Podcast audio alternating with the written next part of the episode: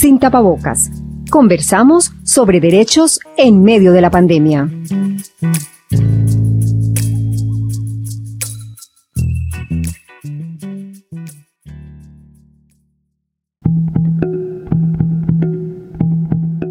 El año 2019 fue el más trágico para las personas que defienden el medio ambiente y los recursos naturales. 212 personas ambientalistas fueron asesinadas y dos tercios de esos crímenes ocurrieron en América Latina. ¿Cómo impactó la pandemia en los conflictos socioambientales? Bienvenidos y bienvenidas a Sin Tapabocas, una serie en la que conversamos sobre derechos en medio de la pandemia.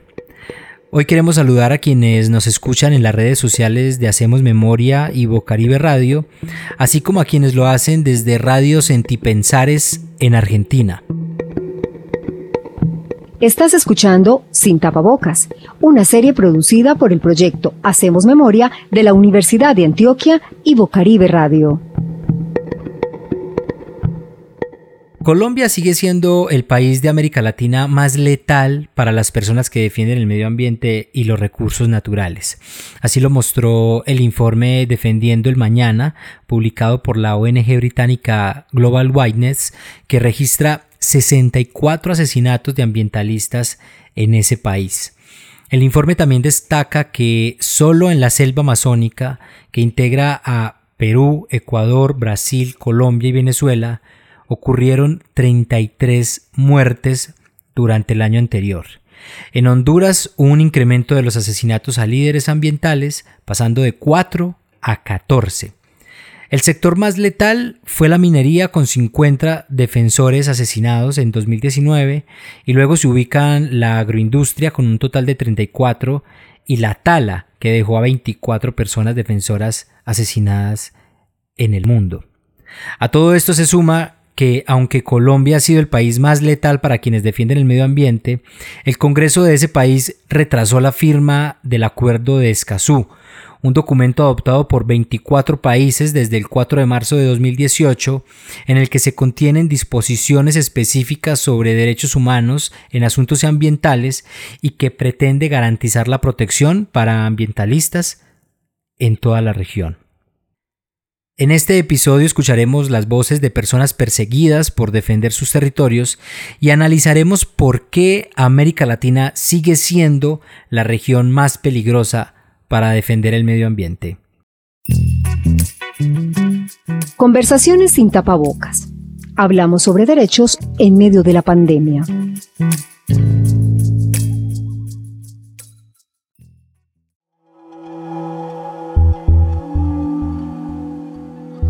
Eh, mi nombre es Samuel Arregocés, afrodescendiente, representante legal del Consejo Comunitario Negros Ancestrales de la Comunidad de Tabaco en el sur de La Guajira. Nosotros acompañamos organizaciones afectadas por la minería y que van a ser impactadas y también pues eh, defendemos el agua, los arroyos y lo que hacemos es que acompañamos y también pues como comunidad afectada, porque yo también soy de una comunidad que fue desplazada y afectada. Lo hacemos para que para poder subsistir de, la naturaleza en nuestro territorio, debido a que hay una mina muy grande que ha devastado 16 mil hectáreas de bosque seco tropical, que también de extensión, 17 afluentes de agua y 36 comunidades han salido del territorio.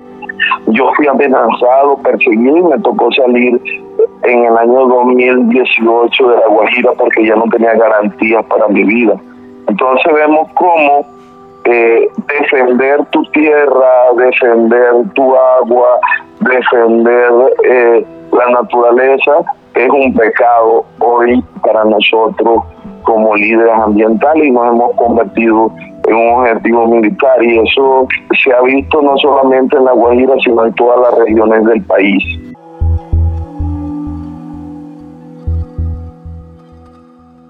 Esta primera voz que escuchábamos en este episodio de Sin Tapabocas es la de Samuel Arregocés, un líder afrocolombiano que lleva más de 20 años luchando en contra de los impactos negativos de Cerrejón que es la mina de extracción de carbón a cielo abierto más grande del mundo y que está ubicada en La Guajira, Colombia.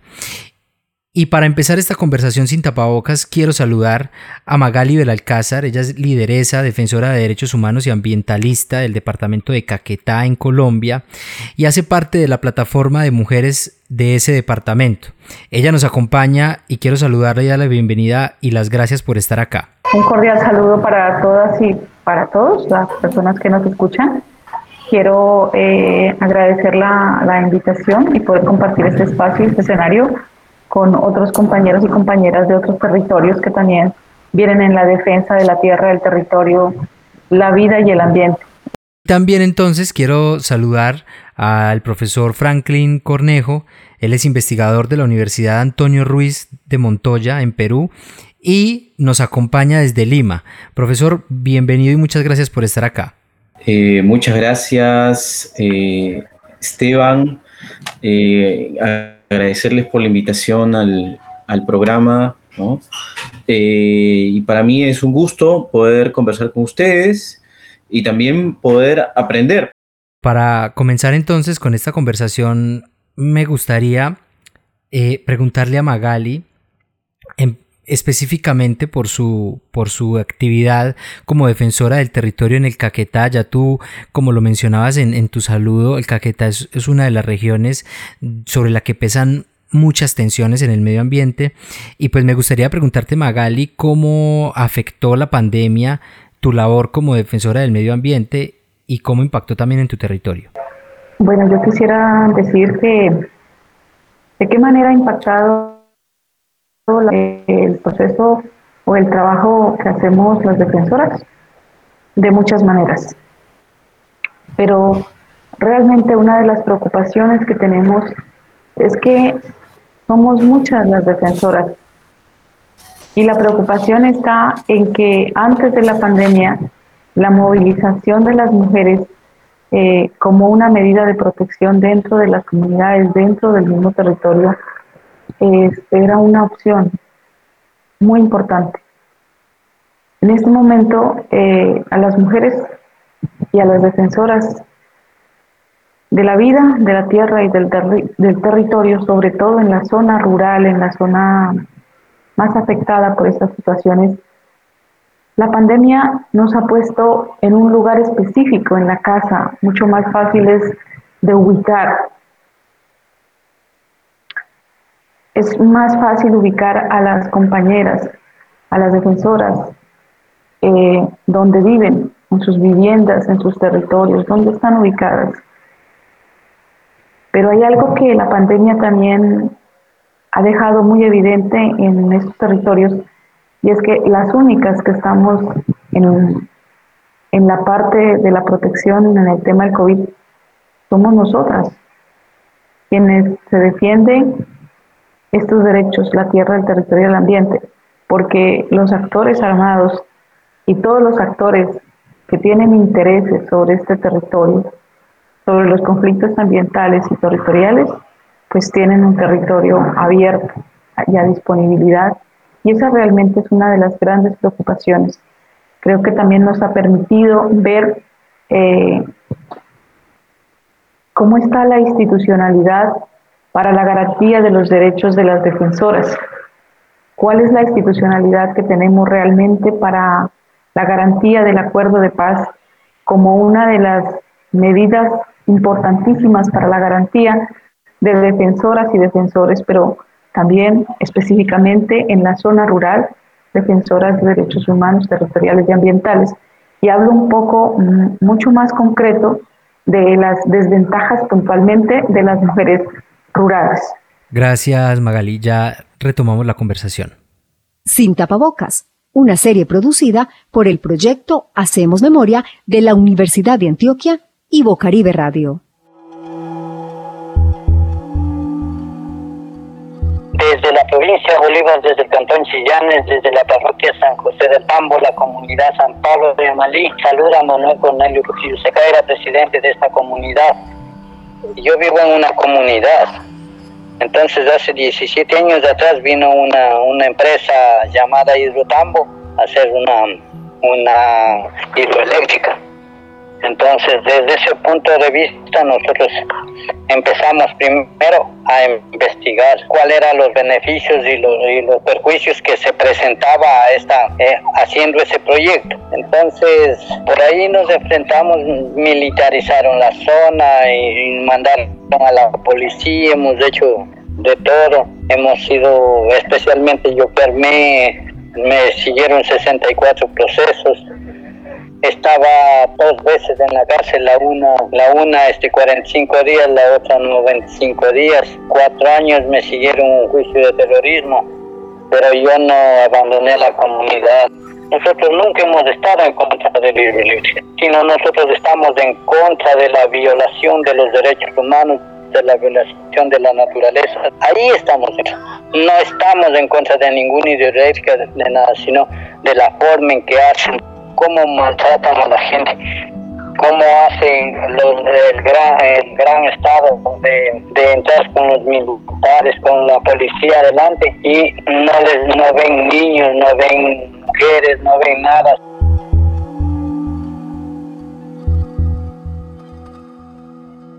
Escuchábamos a Manuel Trujillo, él es líder comunitario ecuatoriano de la región de San Pablo de Amalí Manuel es el líder comunitario con más procesos judiciales en todo el Ecuador y todo eso gracias a su lucha en favor del agua de su comunidad.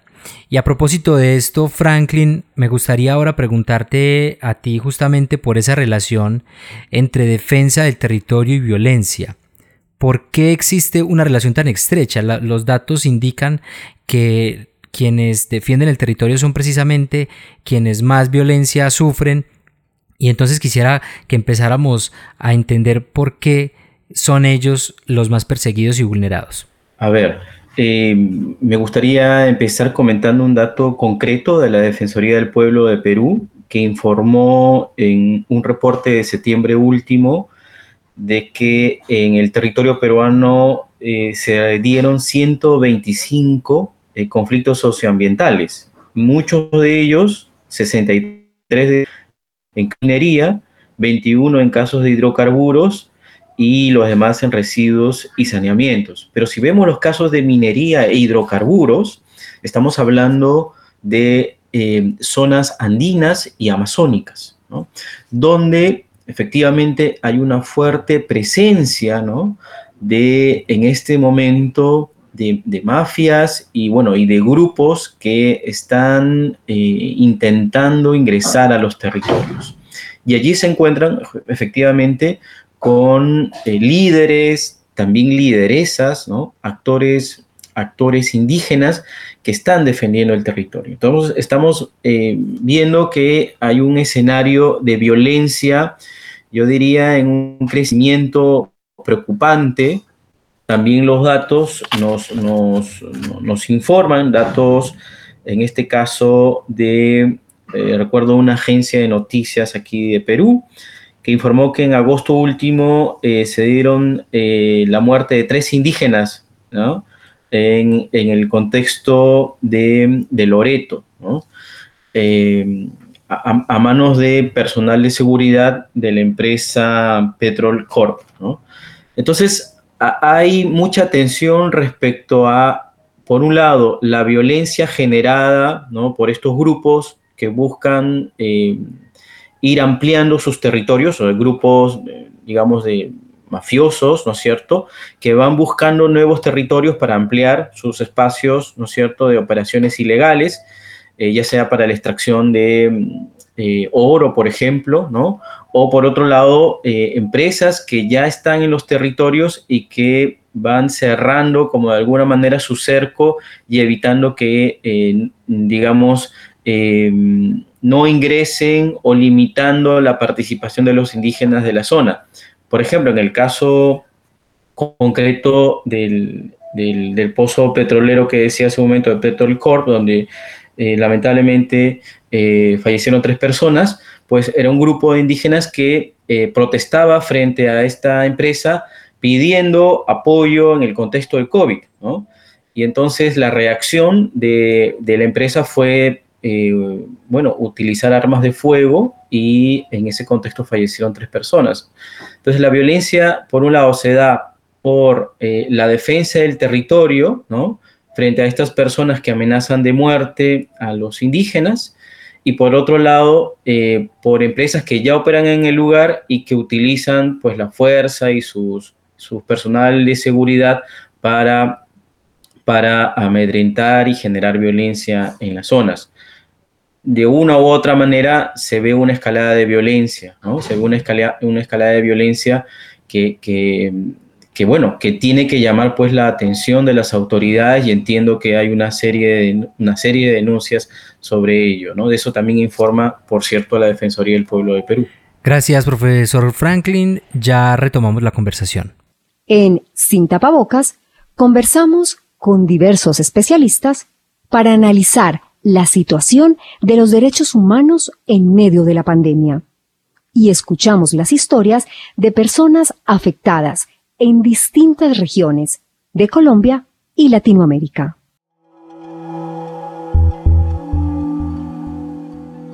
Mi nombre es Katina Choa, yo soy de la nacionalidad quichua amazónica y estoy desde acá en la ciudad del Puyo, en el Ecuador.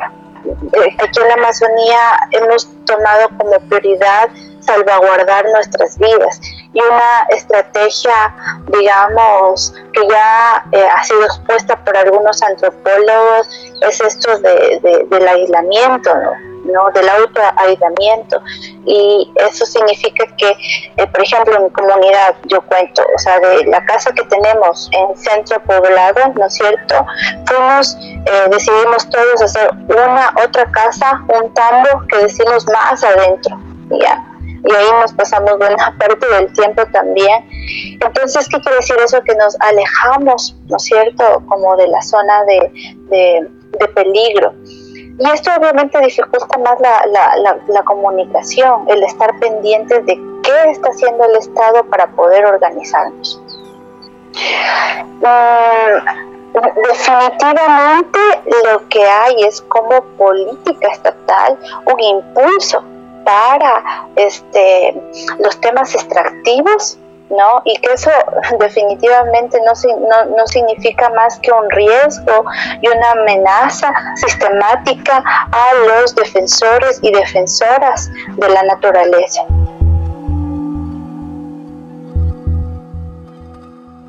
Bien, ahí escuchábamos a Katy Machoa, quien nos habló desde Puyo, ciudad de la Amazonía ecuatoriana. Y pues este testimonio nos lleva a pensar en posibles soluciones a esta crisis ambiental que se agudizó con la pandemia. Como ella nos cuenta, muchas comunidades amazónicas encontraron en el autoaislamiento una posibilidad. Y me gustaría preguntarle a Magali por cuál es la situación en este momento, a, finales de noviembre, de la región amazónica colombiana, ahí en el Caquetá. Magali, ¿cómo, ¿cómo ha venido impactando la pandemia justo en este momento y cómo están siendo los problemas más graves ahora? Bueno, los problemas más graves siguen siendo las amenazas, el desplazamiento, la deforestación, la falta de gobernanza local eh, y la falta de institucionalidad para la garantía de los derechos, teniendo en cuenta que la Amazonía tiene una sentencia de la Corte para la protección como sujeto de derechos. Nada de eso avanza, teniendo en cuenta que, pues, es una... Hay muchos intereses sobre la Amazonía y sobre la Amazonía colombiana. Eh, todo lo que tiene que ver con el petróleo, la extracción de muchas riquezas que están sobre, sobre estos territorios. Pero también eh, decimos que se abrió la puerta de par en par para que todos los que tienen intereses macros en estos, estos territorios puedan entrar y puedan venir. Y realmente es una de las grandes preocupaciones como, como organizaciones en el departamento de Caquetá. Muchas estamos, estamos articulando y trabajando, pero realmente falta mucho todavía por hacer.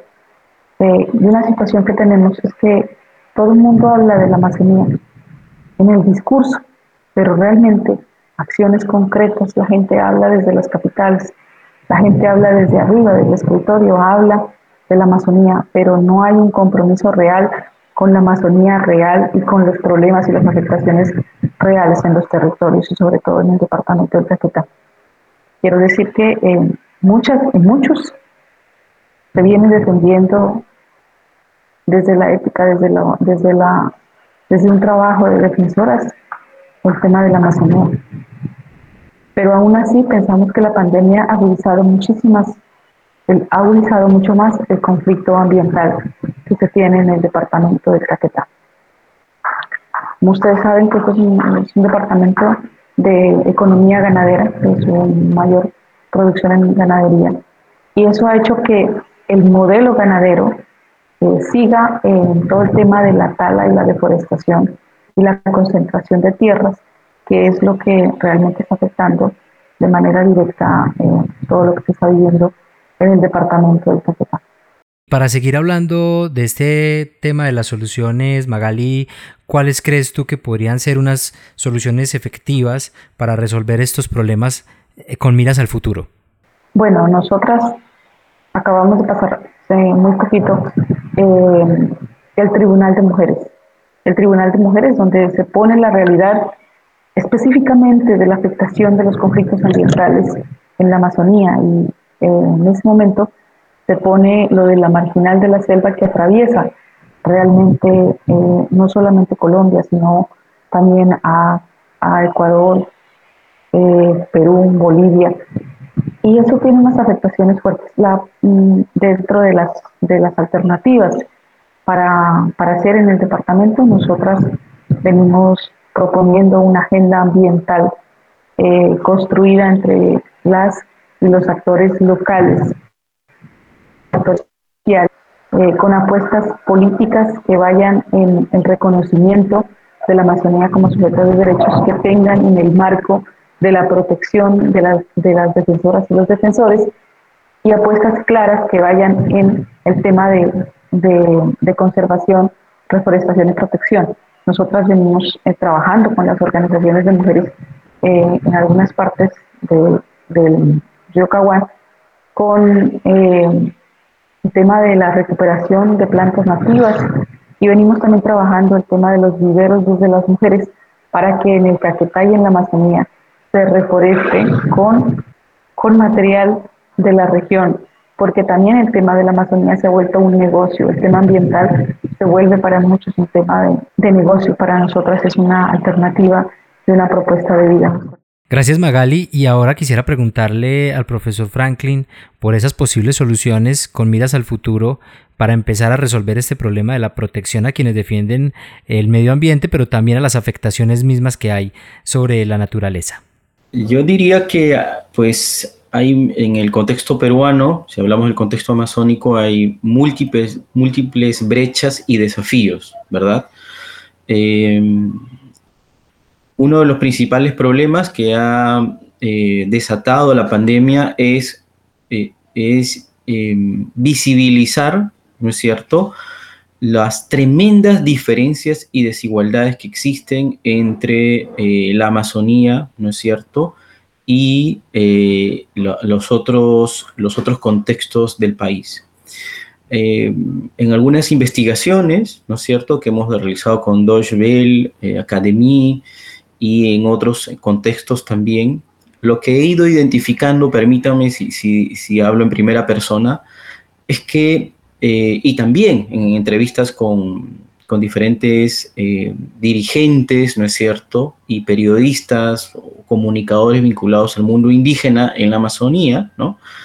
Es que hay que eh, trabajar una agenda, ¿no? Una agenda que llegue a las ciudades, porque, bueno, en el contexto peruano y veo también latinoamericano, lamentablemente las decisiones se toman todavía en la ciudad capital. Entonces, eh, la, lucha indígena es importante, es determinante, ¿no? Para justamente proteger el medio ambiente, pero también es importante involucrar a la ciudadanía y, por supuesto, a los políticos, ¿no? Entonces, en ese sentido, esos son los desafíos uno de los desafíos es mantener esa lucha por la defensa del territorio, pero otro desafío también importante es llevar esa agenda, ¿no es cierto? Esa agenda pública, esa agenda mediática a la ciudad, A la ciudad, a los espacios donde se toman decisiones.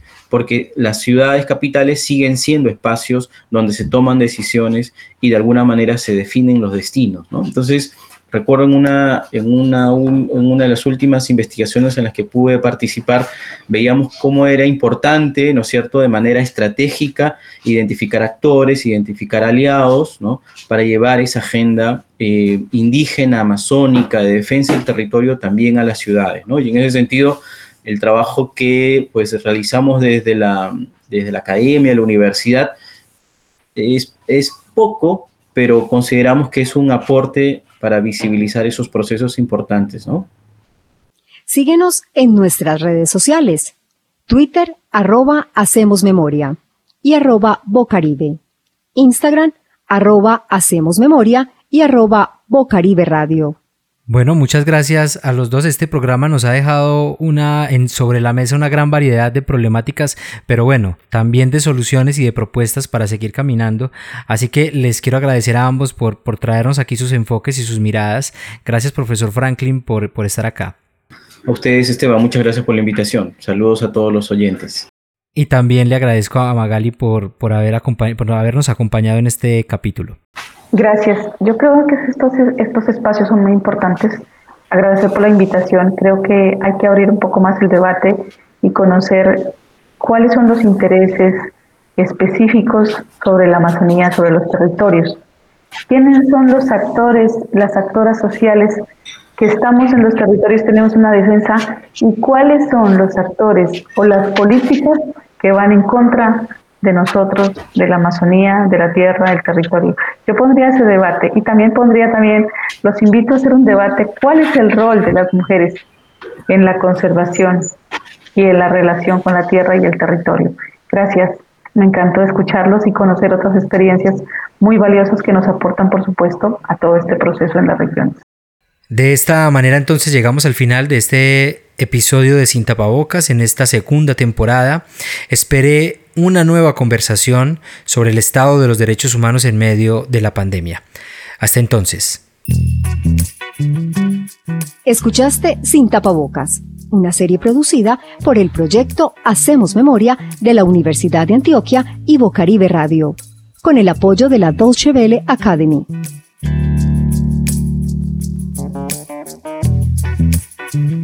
Producción general, Hacemos Memoria y Bocaribe Radio. Producción periodística, Esteban Tavera y Camilo Castañeda Arboleda. Conducción, Esteban Tavera. Locución, Nidia María Montoyo Bando. Edición y mezcla, Iván Mercado. Producción 2020.